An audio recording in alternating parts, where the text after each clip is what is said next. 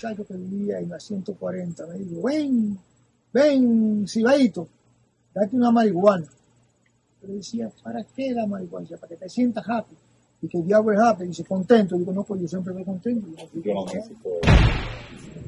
de ahí para acá en los Estados Unidos, el Pentágono, porque el pueblo norteamericano es un pueblo hermoso, es un pueblo solidario, que hay que dejarlo saber por el cual. Excelente, bueno que haya hecho esa salvedad.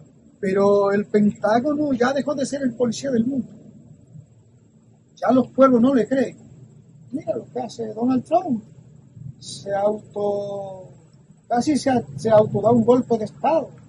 Entonces, negando unas elecciones eh, claras. Eh, Yáfana, Yangaraná, Faxinaí, lo vi sobre la cruz y su impureza, sangrando por, los, por la noche del pecado, Van Babulá, Mukalaí, Ñangaraná, Ñangaraná, Ñangaraná, Tai, Tai, Tai, Tai, Tai. Después que no pusieron la vacuna, esos muchachos jóvenes, tú lo ves con los ataques del corazón, que rincan para arriba y se mueren y han seguido inventando para tener la, la temorización de la población. Ahora acaba de, salir otro, otro hijo de del COVID-19. Más allá de aquel hueco, su congoja en la prisa, su sentencia creciendo. Quien conozca a Piringo, la María hacia adentro, tocará al ser humano más profundo del pueblo.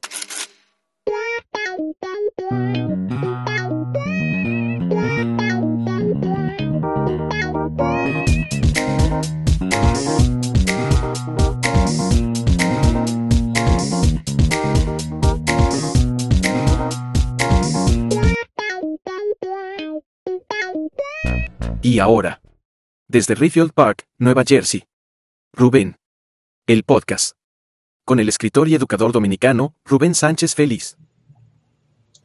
Muy buenas tardes a todos, bienvenidos a Rubén el Podcast.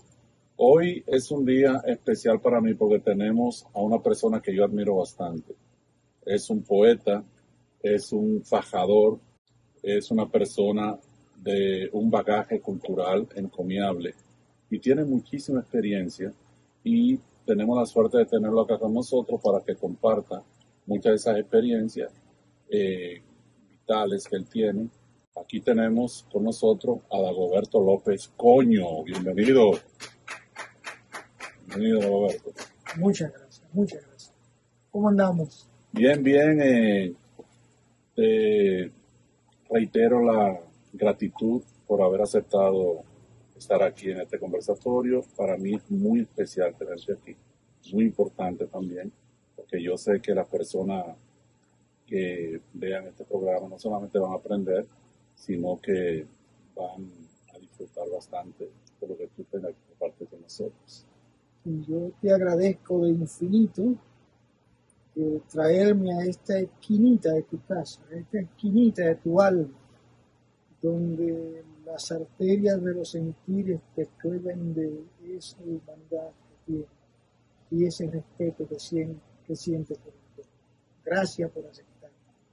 Muchas gracias, Roberto. Vamos a, entrar en materia eh, y yo quiero que tú nos cuentes de dónde tú eres y nos hable así, grosso modo, de manera resumida, de tus primeros años. Vamos a ver si recurrimos al recuerdo y activamos esa neurona para compartir algunas anécdotas que recuerdes de tus primeros años. Vengo de la pajiza aldea de Tamboril, un pueblito que está enclavado a unos nueve kilómetros de Santiago, queda específicamente entre la provincia Espaillat, Moca, entre Licey, Puerto Plata y Santiago, de ese centro de poca lejanía. De allí vengo, donde prefiero ser o soy primero tamborileño antes que dominicano. Y si no soy tamborileño, no me interesa ser dominicano. Así de simple Muy buena reflexión. Eh, eh, ¿Y cómo era ese Dagoberto niño en Tamboril?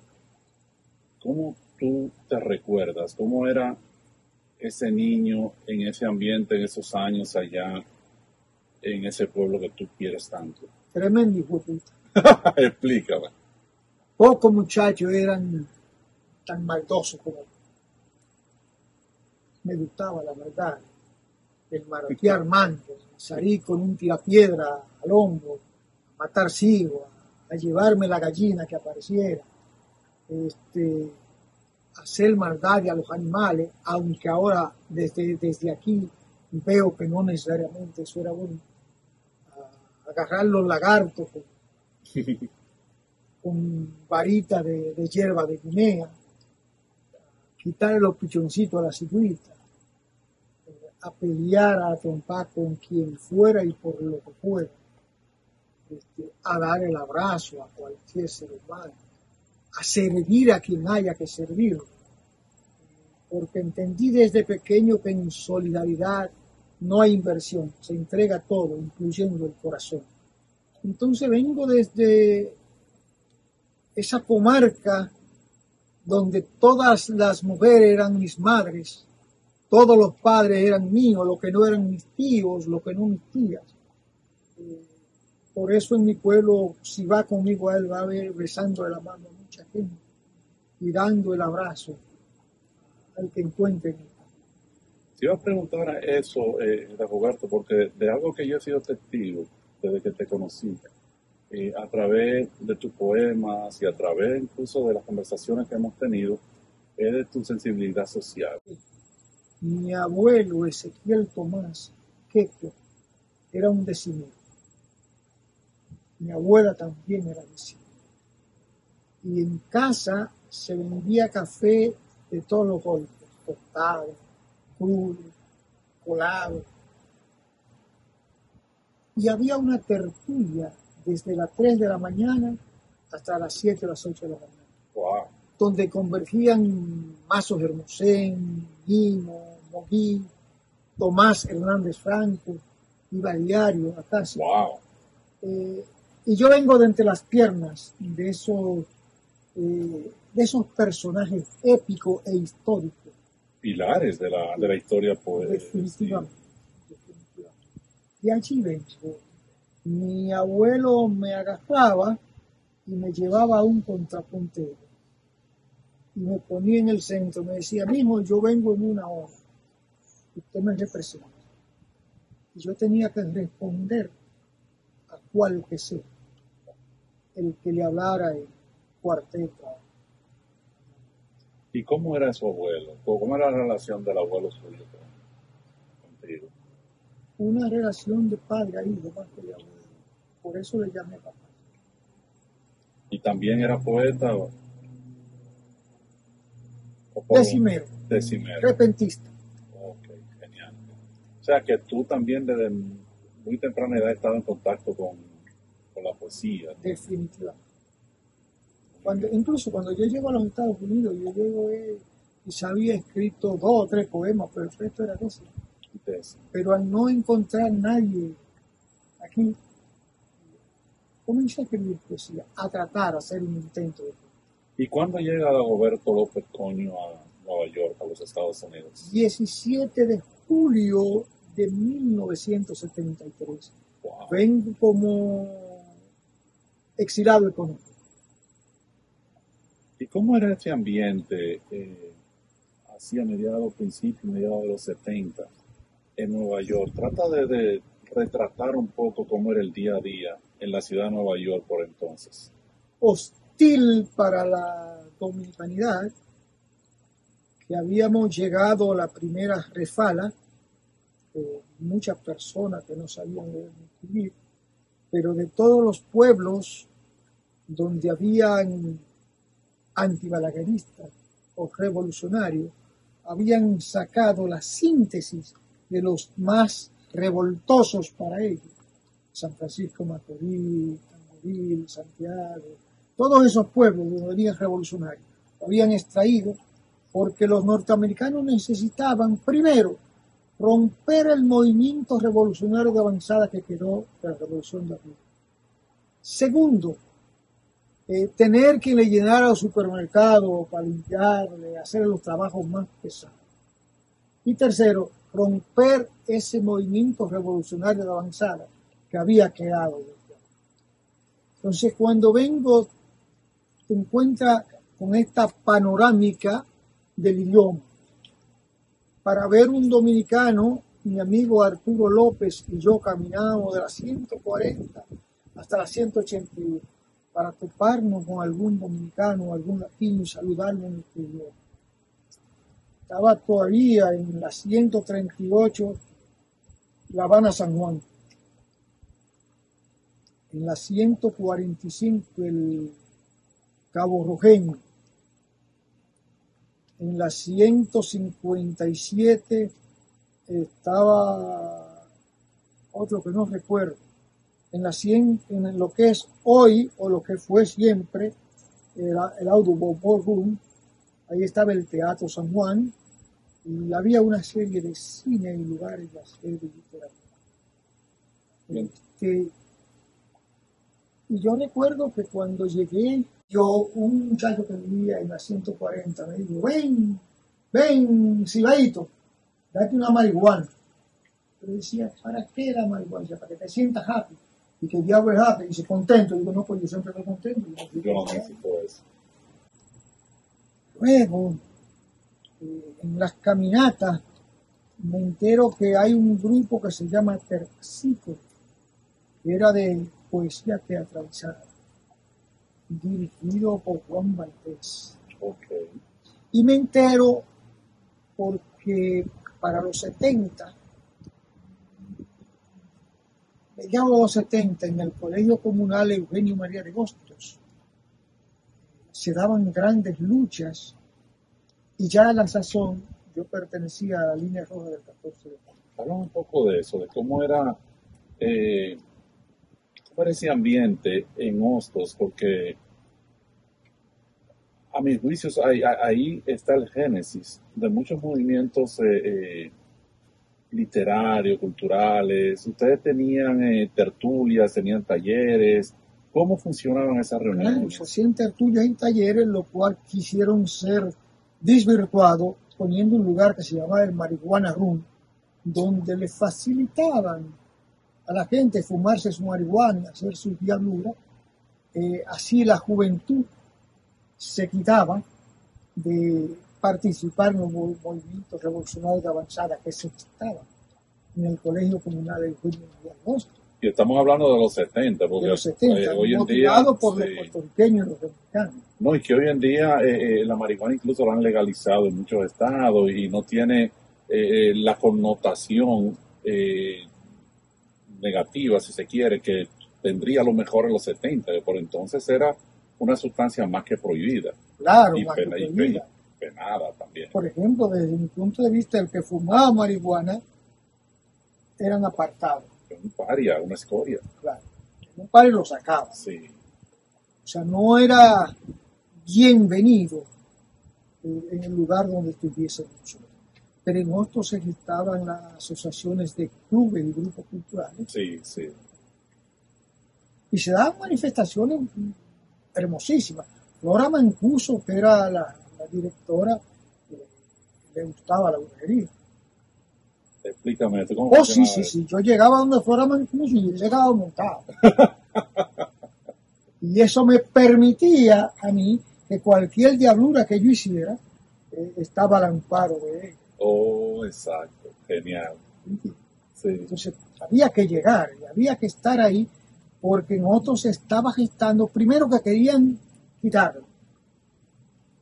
Por eso en el 75 eh, logramos la toma del 500, el edificio que estaba en el frente, porque otro era una, una Sí. ratonera. ustedes libraron una lucha. Libramos una lucha entre los dominicanos y los boricuas para la adquisición del 500, Sí. para la toma del 500, que fue una lucha descomunal. Y estamos hablando de 100 años más o menos. 75. Wow.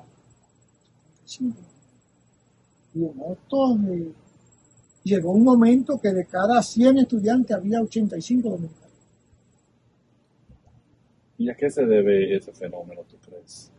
Porque con, con esa lucha que se logró eh, liberar en Hosto, la dominicanidad eh, tomó altura, tomó vuelo, tomó fuerza, tomó prestancia y presencia. Hasta el día de hoy. Hasta el día de hoy. Hasta el día de hoy. Hoy 16 de agosto es una dominicana. Daisy, ¿verdad? Daisy, Daisy sí. Una educadora muy sí. a la niña, a mucho peso. Pero en el correr del tiempo, en agosto, eh, había muchos profesores dominicanos. Y una fuerte, fuerte presencia, pero en aquel tiempo del filo de los del 85 al 90 algo, la presencia de la dominicana era ciento y más de ese por ciento que acabo de explicar, el 64 algo por ciento eran mujeres. Wow. O sea, que se entendió también importante. dentro de la dominicanidad que la mejor forma de hacerle al feminismo su aporte era educando. Educándose. Era la mejor forma de liderar. Y con ello, obviamente, por extensión, ya contribuir a cualquier movimiento que, sí, que surgiera. sí. Sí, yo, yo en incluso conocí a, a varios intelectuales, pero recuerdo sobre todo a dos de ellos, que a lo mejor tú lo, co- lo conoces. Eh, a un economista que se llama Luis Vargas, Claro. que a Orlando, José a Orlando Orlando. Hernández. a José Orlando no, pero conocí a Paco, Sí, sí, a Francisco Paco, que Rodríguez. fue director del, de la Casa Cultural Dominicana. Oh, yo, sí, Sí, sí, murió Paco. sí, él murió hasta Estaba hace también mucho. Francisco Chapman, uno de los que hicieron los Ah, primeros doctorados también, de eh, también, dominicanos. de acá. Yo fui su asesor en Boston. en sí. Sí. O sea que, que sí, ahí había eh, varias eh, eminencias. De Boston en el 99 sale la idea para el Carnaval del Boulevard, que quien lo dirige Francisco Chapman. Sí, de allí trajimos el primer invitado nuestro al carnaval, que era Roberto Tejeda Ortiz. Tuvo mucho peso, lo que pasó fue que con las mañas eh, que tienen una serie de políticos nuestros. Chapman tuvo la buena fe de dejarlo así, luego otros pusieron el carnaval del Boulevard a su nombre y se apropiaron de él. Lo mismo que hicieron otros con el desfile dominicano sí, que fue una idea de, de amar. Una serie de gente se se apropiaron. aprovecharon y, sí, y la idea sí, de Hicieron un negocio en vez de una manifestación Sí. cultural de la dominicanidad. y obviamente ahí se echa todo a perder porque en el momento en que la esencia se cae, las cosas no funcionan igual. Sí. Correcto. Dagoberto, y ese espíritu revolucionario que también eh, es perceptible en cada una de las palabras tuyas, en tus referencias históricas, ¿de dónde nace eso? Eso viene de allá. Tú eh, siempre has tenido ese impulso, esa, eh, ¿cómo decirle? Eh, esas agallas para cuestionar y poner en tela de juicio el sistema y, y- y los círculos de poderes. Soy sobrino de Anastasio Jiménez, Tatán, Tremendo poeta. del comandante Armando. Y digo el comandante Armando porque pienso que alguna- algunos personeros se han dado el lujo de querer ocultar la importancia de Anastasio Jiménez en el movimiento revolucionario de avanzada en los tiempos más álgidos del país. Anastasio Jiménez fue el encargado en las- toda la zona norte del movimiento revolucionario 14 de.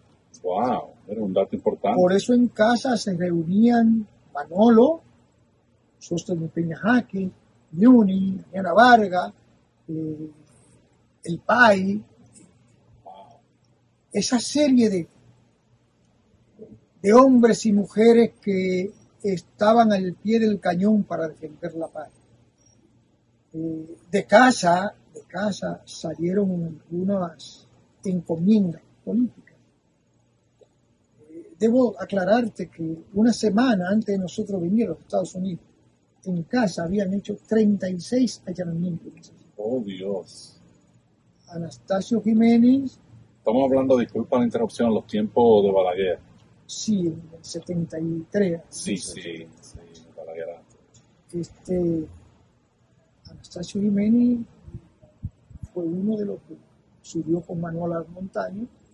Él fue el subcomandante en uno de los frentes guerrilleros, con Sóstones Peña Jaque a la cabeza, él el subcomandante. Luego Anastasio Jiménez, en la guerra de abril, eh, estuvo, fue parte del comando Dignidad, y sobreviviente de ambas gestas, eh, aún eh, con su sentir y su pensar en defensa de los más genuinos y sanos intereses del pueblo. Vive a esta altura de juego está escribiendo sus memorias.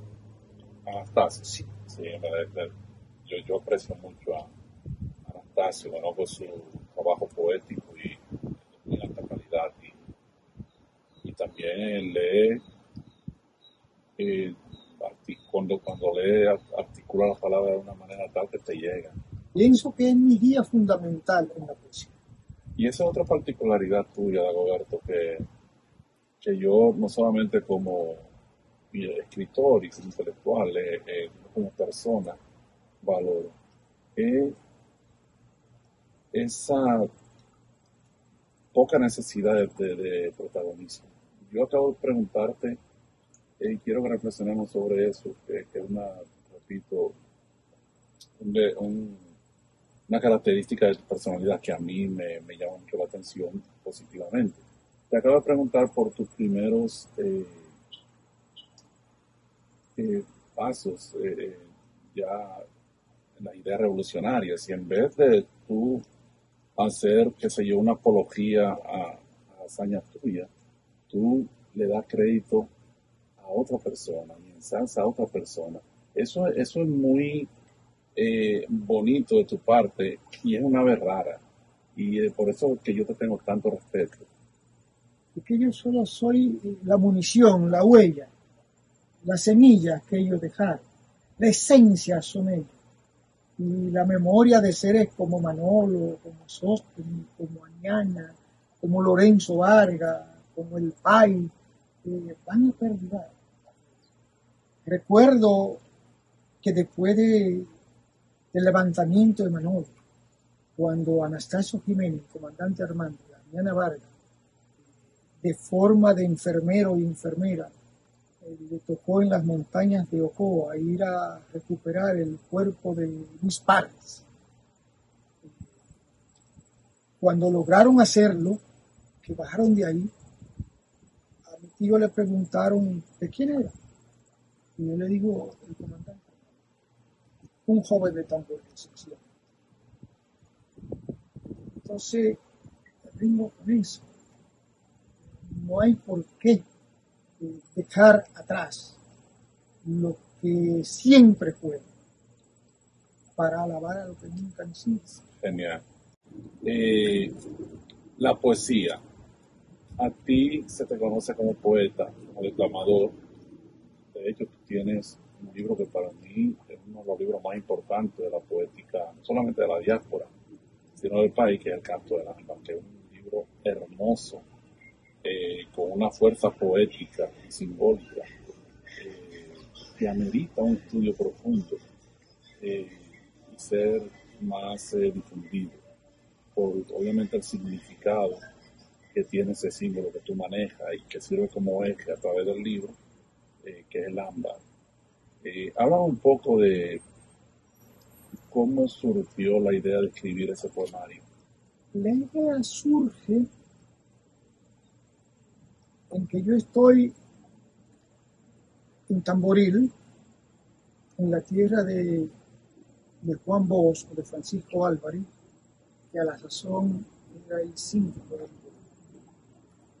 Ya yo traía las historias de cuando yo pequeño en el río de mi pueblo, cuando bajaba uno, bajaban trozos de ámbar y nosotros jugábamos tirándonos trozos de ámbar. Y el ámbar había crecido el Museo del Ámbar en México es una universidad pero vi que Puerto Plata había desarrollado el ámbar, pero digo, pero si el ámbar realmente es de tamboril, el primer que se hizo en la República Dominicana, que se hicieron a Trujillo, fue un tamborileño que se lo hizo. Y era lo que habían desarrollado más el ámbar. Y me puse a ver a los amberos cómo hacían un hueco así y ellos podían entrar a la cueva respirando por un tubo hasta llegar donde ellos podían explotar lo que era un yacimiento de ámbar, donde habían 10.000 galones de agua, desde que ellos le probaban, se iban a la vez, no se iban dos al día. O sea, se iba todo el agua y de ahí comenzaban a sacar el ámbar, pero vi entonces cómo cuando ellos lograban sacar el ámbar, unos pocos pasos ya estaban extranjeros, llámese chino, llámese gringo, llámese de otros países, para hurtar el ámbar. Aquel trozo de ámbar que costaba 10 mil pesos, ellos darle 500 pesos, cualquier cosa por ello. Se repite la historia del indio y los espejos.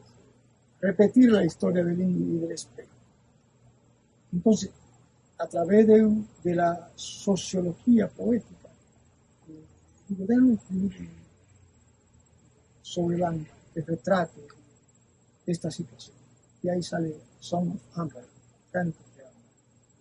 La razón tiene esa fuerza, o sea, que eh, nace prácticamente una preocupación sociohistórica. Allí conocí a María Piringo, una mujer que tenía seis o siete décadas conociendo al ambero, que era la luz y el ensueño de los trabajadores del alma que su edad no sobrepasa los 34 años.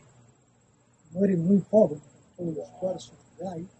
Y los que han muerto ahogados en el ámbar eh, se desconoce porque eso no sale en el exterior. Yo recuerdo que cuando hubo la explosión en Carlos encontró a alguien un trozo de ámbar más o menos de este tamaño. En Santiago unos chinos le dieron un Figúrate cuánto costaría. Siguiendo con, con la parte literaria, además de poeta y de cimero, también eres un buen narrador. ¿Desde cuándo eh, tú estás narrando? En el 2020 participé en un concurso y gané el concurso con un pequeño librito ya vas estrés. Aparecen algunos 30 cuentos, cuentos cortos, me gusta ese sí. Cuando llevo más de una página, me agobia.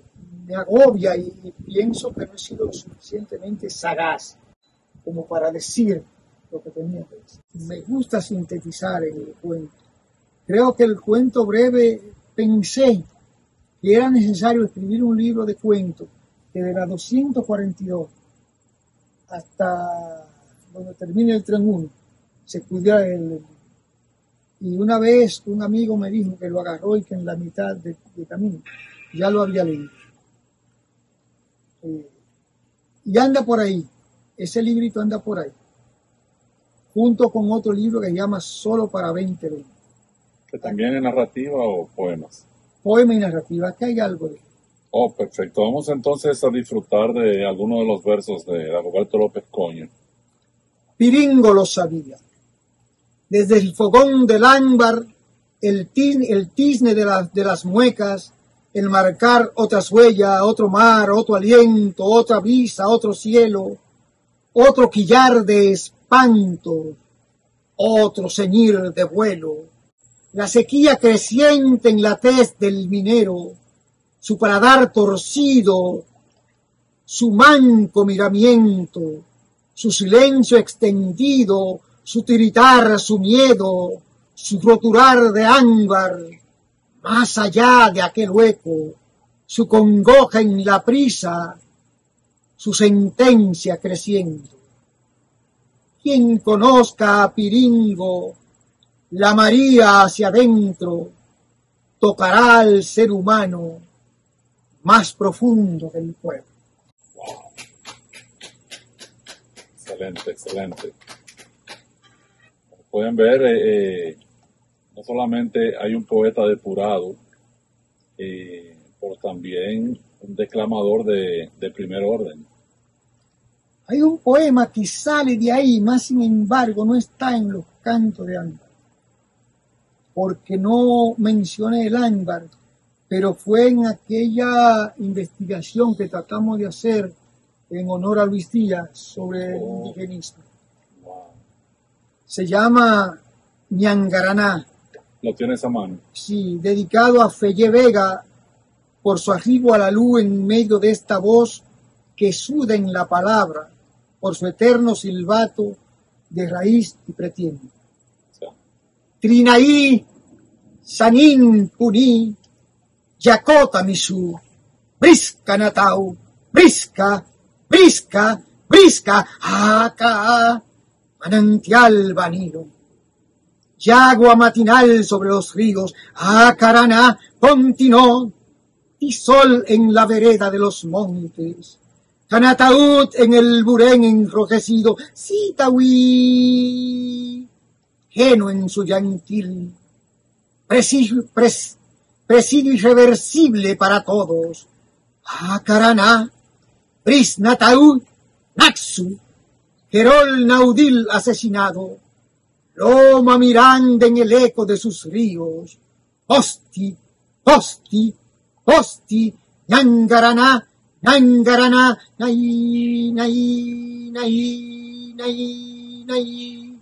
Y sigue allí el martirio, metro a metro en su angustia, Posti, Posti, Posti, Posti, y sol parapetado entre los puños, agitado sobre el lomo de la jaira, Eroxtoné, Andalux, Mucaraí, y sobre el cuero del chivo, el mapa ensangrentado, los dedos de la historia, Miranda sobre el filo del cuchillo, Genatulax, Tulán, Dixtataí, lengua despierto en el tabuco, tajo de mar en la memoria del machete, tingo en el ensalmo del cachimbo, toxi, toxi, toxi, aguan entre canoas y bambúes, Yangaraná, Faxinaí, lo vi sobre la cruz y su impureza, sangrando por los por la noche del pecado, Bambabulá, Mucalaí, Ñangaraná, Ñangaraná, Ñangaraná, tai, tai, tai, tai, tai. Ah, Una pregunta, Roberto. Eh, eh, esas eh, jintanjafra o, o, onomatopeyas eh, eh, que aparecen ahí son vocablos aborígenes y, o se mezclan también con, con africanas. es, es vocablo aborígene y cuando entra a la mezcla del negro y, de- y del nativo. Porque si tú te pones a ver, casi todos los nombres de los ríos nuestros son indígenas. Son todos, sí, el-. Sí, sí, sí. Desde el Virán, que es uno de los ríos que, que menos la gente piensa, incluso que es dominicano. El río Baraonero quizás con más y con más esplendor. Sí, sí. Pero eran nombres sí. Eh, interesante, mucha fuerza tiene ese texto también. eh. Son textos que sería muy bueno que estuvieran eh, en manos de algunos educadores para que se lo lean a, a los jóvenes, no solamente dominicanos, sino latinoamericanos. Sí, sería muy importante eso. Está publicado ese poema. No. Puedo pasarte, tú lo pones en la mano que quieras. No, a mí me gustaría enseñar, enseñarlo a, a un grupo, a, mi- a mis estudiantes. Sí, Sí, sí, sí. Yo pienso que el, el- el escribano debe ser un cronista de su tiempo. Si no es un cronista de su tiempo, ¿dónde vas a parar? Muy cierto, muy cierto. Eh, vamos entonces a seguir eh, la conversación. Vamos a meternos en un, en un tema que a ti también te apasiona, que es la política. Tú también eres, aparte de poeta, de revolucionario, eh, tienes una conciencia política. ¿Cómo tú ves el estado actual en los Estados Unidos? Mira, yo pienso que en su afán de ahorcar a los pueblos y países del mundo, de coaccionarles su autodeterminación, ellos mismos eh, han comenzado a autodestruirse. Desde que ellos se, se descojonaron la Torre Gemela, ellos mismos, para justificar eh, sus bombardeos a otros pueblos, para hacer creer que la Yacó, la Sí, Gaddafi, que Saddam, le mandaron a la torre sus gemidos. Para ellos justificar eso, se. Por eso, pocos israelíes, judíos, murieron ahí. Sí, cierto, es dato curioso. Parece mentira. Pero ya hay una serie de personas que desnudaron, demostraron. De ahí para acá en los Estados Unidos, el Pentágono, porque el pueblo norteamericano es un pueblo hermoso un pueblo solidario, que hay que dejarlo saber por el cuatro. Excelente, bueno que haya hecho esa salvedad. Pero el Pentágono ya dejó de ser el policía del mundo. Ya los pueblos no le creen. Mira lo que hace Donald Trump. Se auto, casi se, se auto da un golpe de Estado. ahí, negando unas elecciones eh, claras, eh, diáfanas. Y si no son así, no sé por qué diablo, ellos quieren ir de juez a los a los campos electorales de nuestros países para ellos decir quién ganó y quién no ganó, cuando no tienen la calidad moral ni la capacidad Una contradicción. para hacerlo en su país. Sí, Yo no entiendo. Una contradicción. Sí, ellos acaban de criticar que mandaron a gente de la CIA a Ecuador por, por el aspirante a presidente que mataron anteayer. Pero antes de ayer mismo, aquel dijo, aquel que dijo que iba a matar a Bush, lo acaban de matar aquí.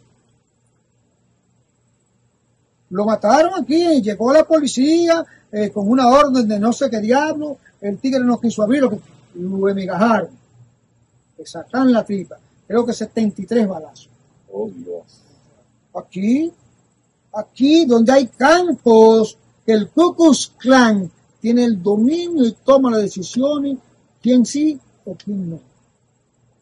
Aquí donde hay un DeSantis en Miami, que declara que los inmigrantes van a ser sacados y que no se acepte el diablo, ni el demonio, ni esto que ellos son en poner barreras, cuando ellos son propias barreras. Y hablando de Santi, la revisión que le hizo al currículum de, de la historia americana. Claro, es un mentiroso, un mentiroso. Desde que comenzó su campaña hasta que llegó, fue diciendo mentiras. Lo mismo que Donald Trump, que le roba al fisco. Pero si lo haces tú o lo hago yo, vamos presos o nos lleva a fin. Cierto.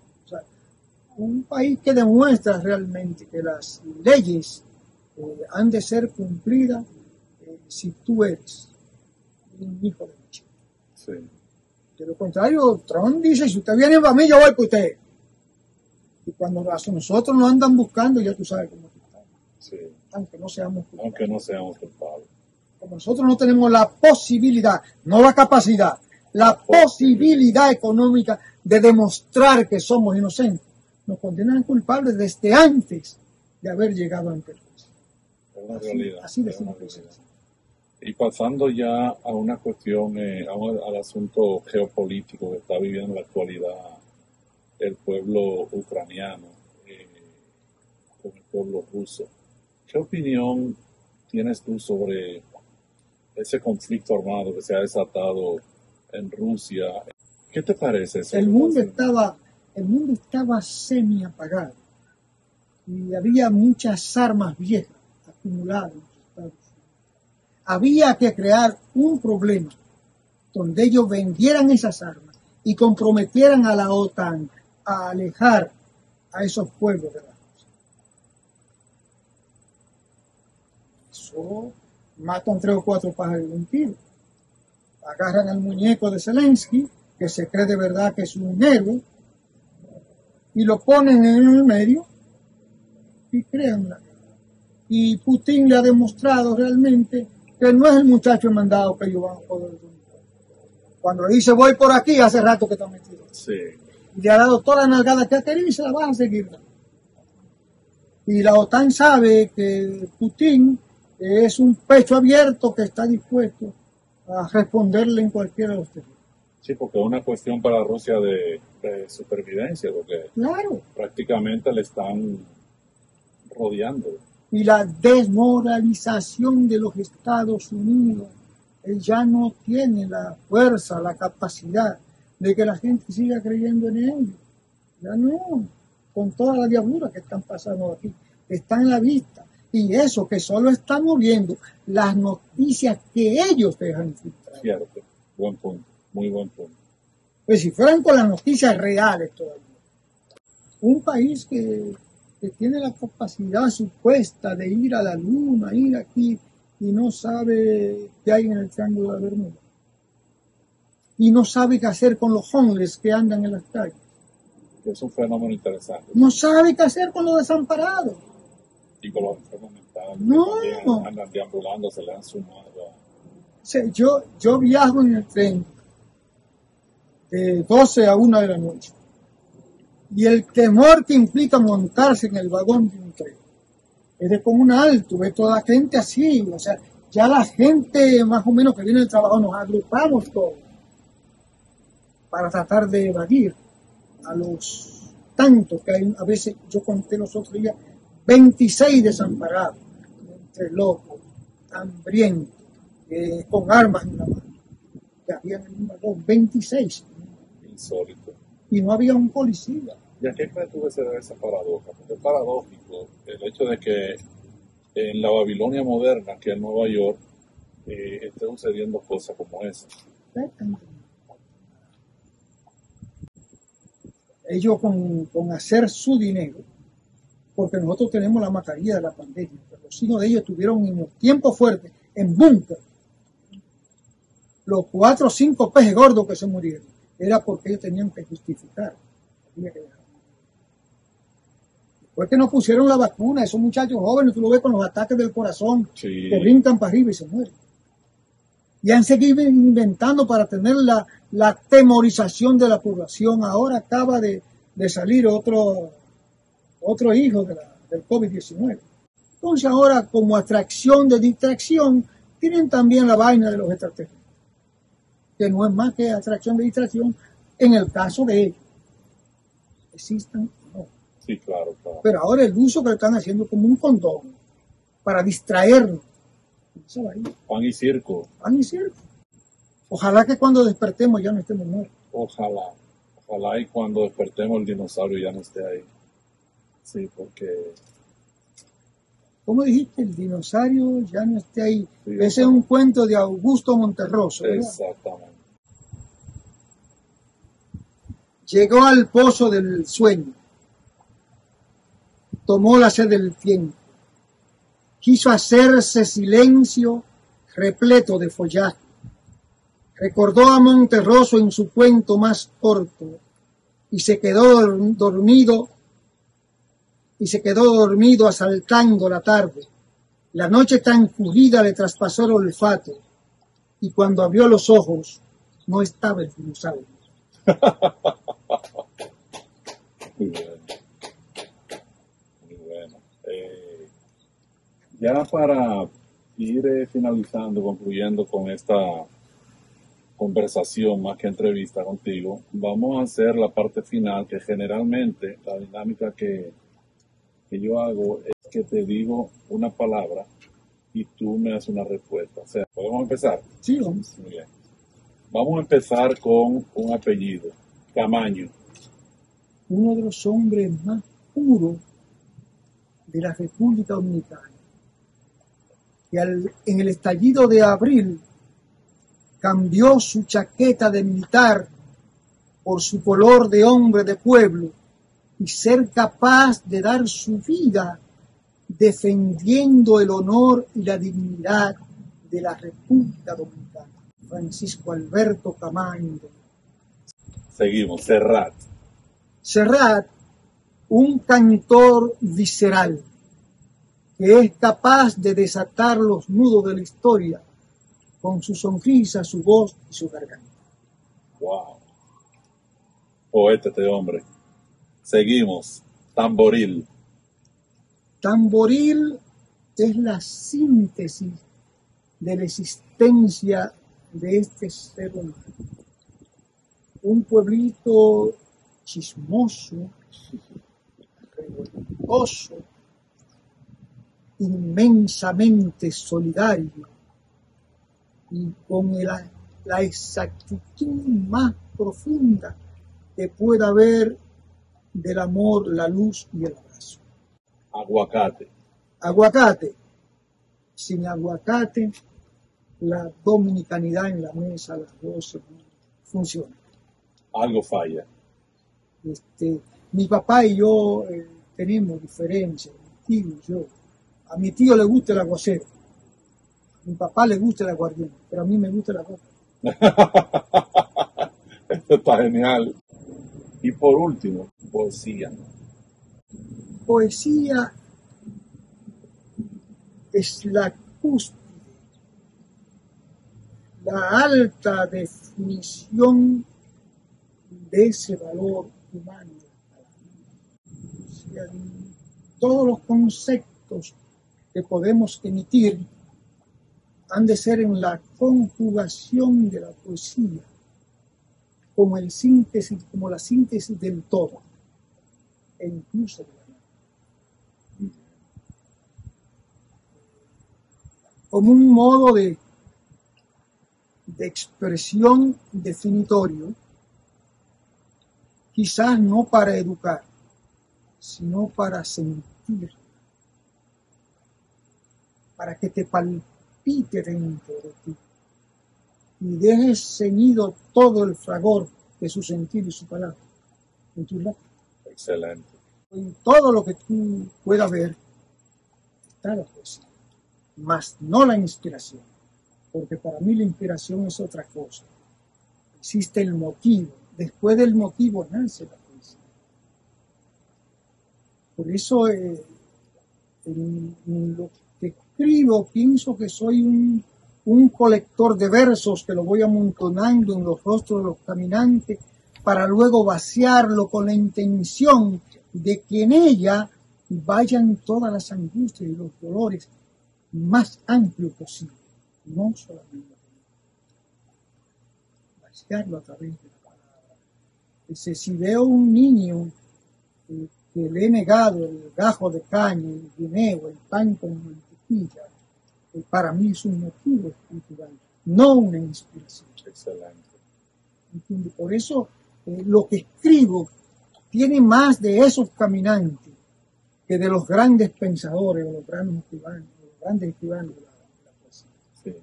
Este, Divarí, el guayaero de mi pueblo, o Dominguito, el paletero de mi pueblo, o Feliz Tineo, un loco de mi pueblo, o Chita Pailita, una prostituta de mi pueblo, me han dado mil veces mucho más poesía que cualquiera de esos grandes pensadores. O sea que tú Sin negar la importancia de esos grandes pensadores. Exacto. Muy posible tenga influencia de esos grandes pensadores en lo que escribo sobre esto por la. Sí, porque tú has poetizado tu realidad. Y yo creo que eso es lo más grande que puede hacer un artista. Por eso te decía que el escritor debe ser un cronista de su, de su clase. Muy bien. Eh, excelente, Dagoberto. Y para despedirnos, eh, si tú le quieres enviar un mensaje a mis seguidores, muchos de ellos son jóvenes, eh, y a mí me gustaría que tú le enviaras un consejo a la juventud que tanto lo necesita en la actualidad. Lean, lean, contemplen la realidad que los circunda y donde el espejo esté rústico, empañado por, por el ocio, por la maldad sembrada por los de arriba, que crean el fentanilo, la heroína, el opio y todas esas. Pueden mirar, pueden tomar esas para llevarla a sus barrios, a sus casas y explicar el daño que provocan a la sociedad de mantenerla adormecida para que no luchen por sus intereses y el legado histórico de luz, de amor y de respeto que nos crearon unos llamados Bolívar, una Ibarburo, un Camaño, un Víctor Jara, qué sé yo, un ser humano de luz, de esos que nos, nos antecedieron. Eh, recuerden que por mucho que sepan gobernantes de ahora, no han podido todavía superar las alturas de Machu Picchu y ese tipo de. Muy bien, excelente. Muchísimas gracias, Roberto. Gracias de nuevo por estar aquí en Rubén el Podcast y estoy seguro que habrá muchos comentarios y mucha gente va a disfrutar de, de, de esta conversación. Gracias. Gracias. Gracias.